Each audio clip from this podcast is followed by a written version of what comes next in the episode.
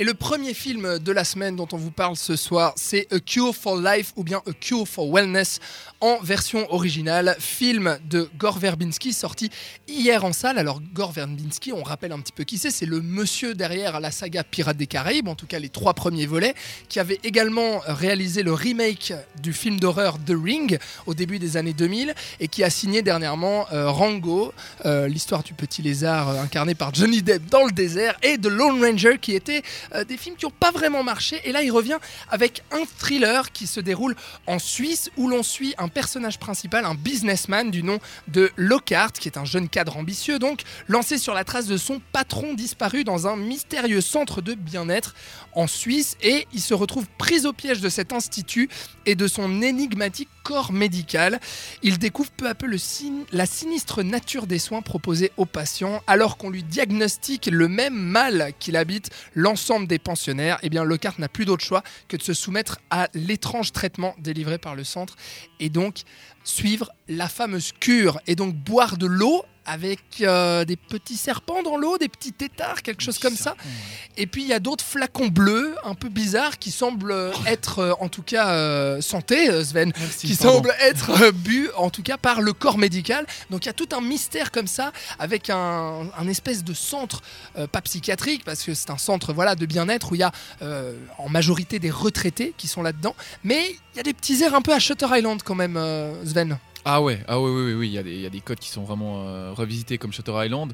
Euh, J'ai peut-être cassé l'ambiance directement et le suspense, euh, peut-être beaucoup moins bien que Shutter Island. Il y a Bah ce oui. mystère qui est articulé autour de, de, de ce château, ce château qui est, qui est euh, positionné en, Allemagne, hein, à 50 km de Stuttgart, donc c'est pas tourné en Suisse, c'est ça qui est assez drôle. D'accord. Euh, Il y a une, une grosse histoire derrière, une histoire de, de consanguinité, il y a une histoire de baron euh, qui se met la terreur pour garder une sorte de lignée familiale avec du- un sang pur, euh, vieilli de 200 ans. Donc là, on va. il- Qui serait en fait le chef de ce manoir. En Exactement. Fait, euh. C'est un peu le valet, votre truc, en fait. Ouais, c'est exactement ça. C'est un- J'ai dit, c'est un film de Valaisan la sortie d'ailleurs.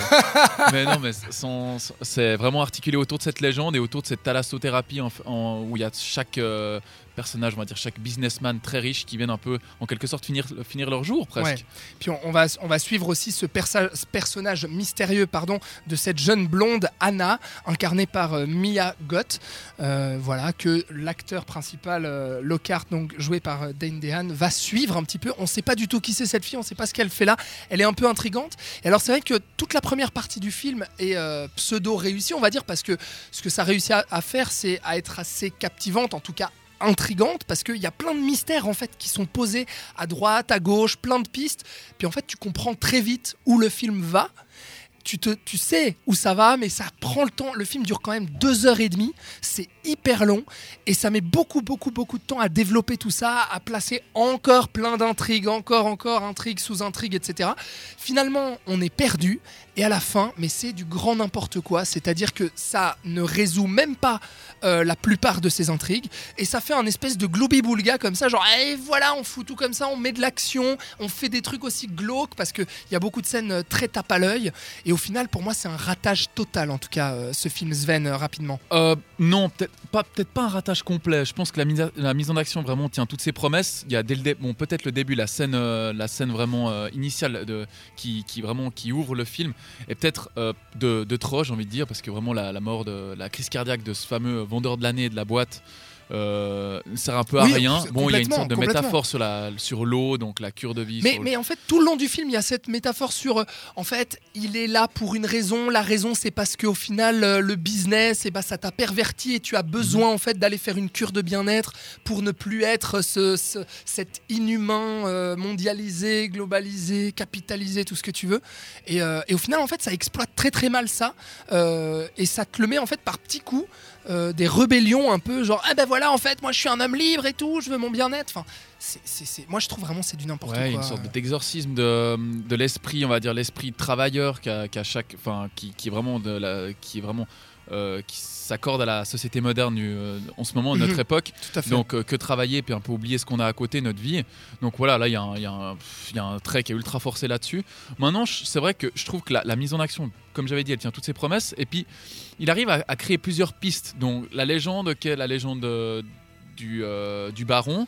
Euh, je trouve qu'avec l'établissement, enfin, tant le corps médical que les, euh, tout est vraiment articulé pour vraiment te donner une, envie de, enfin, cette sensation de vraiment de ne pas savoir où tu patauges. Et après, je trouve que c'est malheureusement ça s'amenuise et ça, ça, ça, ça, ouais, ça, ça, ça se défile mal et ça, pendant tout le film, l'intrigue vraiment part, euh, ça. en lambeaux, quoi. Parce que c'est bien en fait de créer des intrigues et de créer des énigmes, mais à un moment, il faudrait bien les résoudre Ouais, aussi. il en veut faudrait bien trop. apporter quelque chose. Et lui, en fait, on sait pas du tout où il va. Ouais, c'est un peu comme Lone Ranger, il, il en veut beaucoup trop en fait. Ouais, il, va, il va dans tous les sens et puis il arrive à entretenir le mystère pendant une bonne, une bonne heure. Et puis après, la- après l'heure qui suit, c'est vraiment. euh, bah, c'est 2h30, 2h40 de film. Et là, ça commence vraiment à venir euh, un peu de, Je de tout et pense, n'importe que, quoi. je pense qu'on aura compris. Voilà, A Cure for Life, qui est sorti hier en salle, réalisé par Gore Verbinski, euh, n'est pas recommandable, en tout cas euh, par 7ème art. C'est d'ailleurs pour cela qu'on a voulu en parler très rapidement avec euh, Sven. Peut-être une petite note sur 5 Euh, pff, euh, je mettrais 2 deux, deux, deux sur 5. 2 sur 5 pour toi, eh bien ce sera 1,5 pour moi. Dommage. Voilà, donc euh, évitez-le en tout cas et préférez plutôt le film dont on va vous parler dans quelques instants avec Robin, Par dans la contre- forêt. Par contre, on vous fait gagner des places quand même hein, Oui. euh, pour A Cure for Life. si C'est vrai ça. Mais Ouais, allez- non, ce film. ça, Si jamais- vous voulez tester, si vous voulez quand même vo- vous faire votre avis, vous allez Sans sur prendre- Facebook. Voilà, sans prendre de Parce- risque en payant un, un billet, bah, vous allez sur, euh, C'est- sur Facebook. ouais. C'est pas si mauvais. Hein. Bendian est bon. hein. Bon, Faut le d'accord. Ça c'est, Sven, qui le dit. Voilà, rendez-vous sur Facebook donc et dans quelques instants, comme je l'ai dit, avec Robin qui nous rejoint pour Dans la forêt de Gilles Marchand.